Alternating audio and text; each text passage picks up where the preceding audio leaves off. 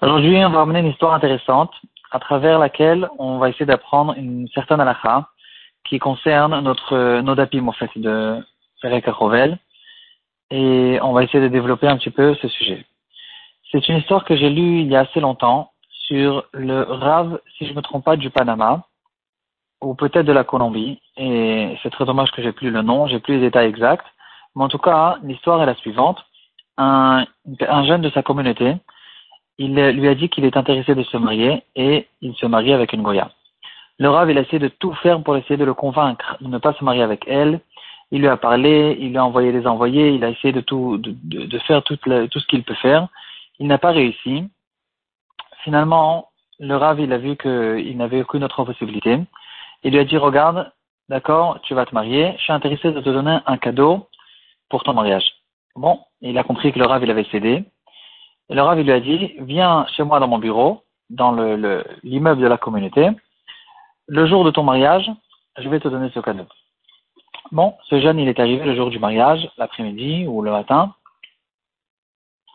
pour que euh, le Rav, le, reçoive. Euh, il arrive là-bas dans l'immeuble de la communauté, le Rav, il le, reçoit, il lui dit, viens, assieds-toi, prends un café, un pour ton mariage je suis intéressé de te donner un très très beau cadeau, un cadeau que tu vas jamais l'oublier. Euh, juste une seconde, j'ai besoin de faire une conversation au téléphone. Si tu me prêtes ton, téléphone, ça, ça m'aiderait beaucoup parce que j'ai plus de j'ai plus de batterie dans le mien. Euh, et je reviens dans quelques minutes. Alors, il est sorti du bureau, il a pris le téléphone de cette personne, il a fermé le bureau à clé et il a laissé enfermer dans le bureau, sans téléphone, sans aucune possibilité de communiquer avec qui que ce soit à l'extérieur, et le Rav, il a laissé sécher dans le bureau pendant des heures et des heures.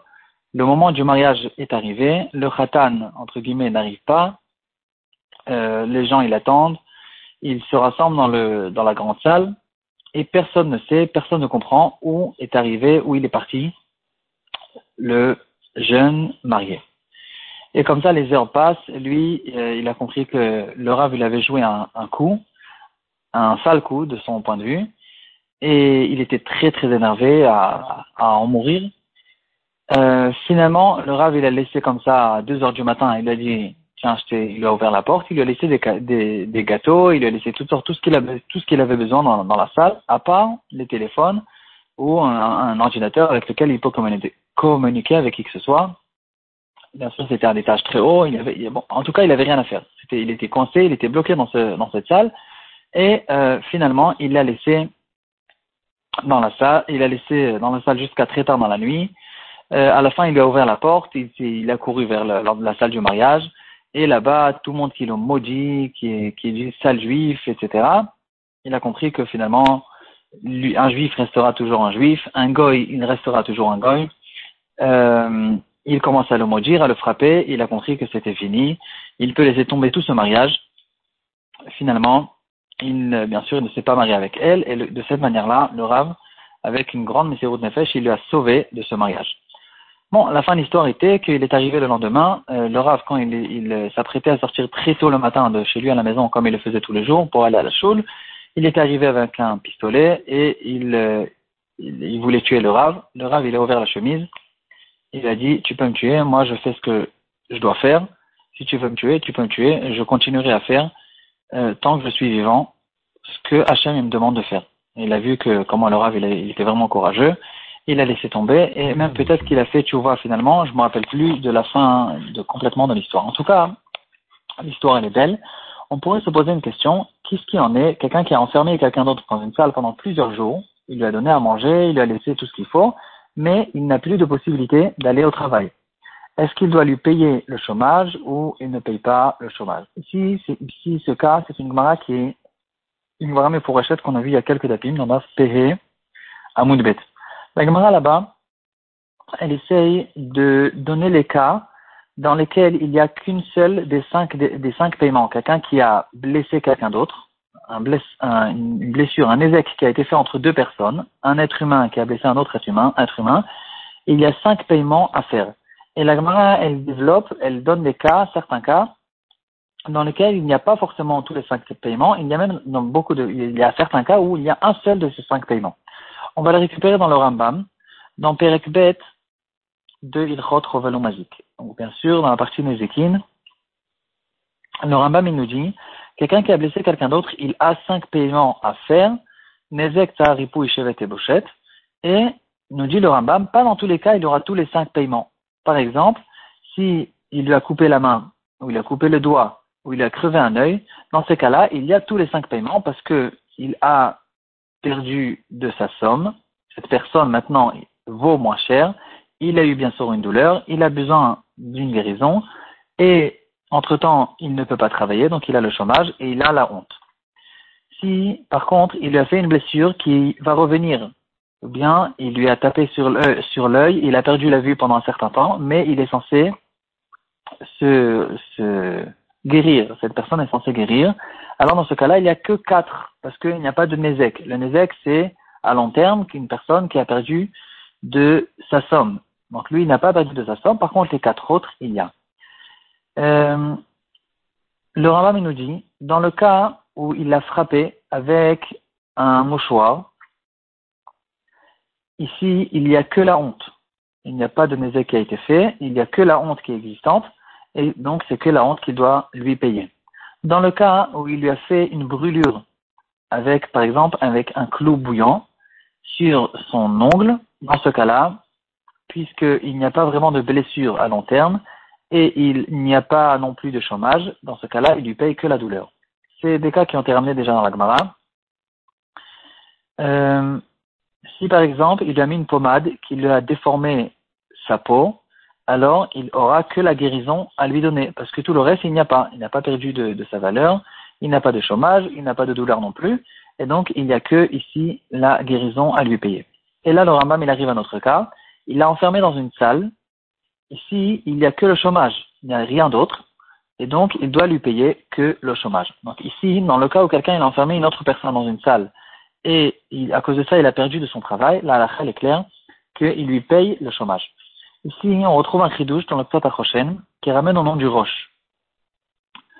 Dans Siman Samer Gimel, le Psat Achoshen nous fait la différence entre une personne qui a enfermé une autre personne et donc, dans ce cas-là, il doit lui payer le chevet. Qu'est-ce qu'il en est maintenant quand il n'a pas enfermé la personne, mais il lui a enfermé son magasin? Il a un magasin qui travaille là-bas tous les jours, il a un bureau où il travaille là-bas tous les jours, il lui a fermé à clé le bureau, il lui a perdu la clé, et à cause de ça, il lui a fait perdre un jour ou plusieurs jours de travail.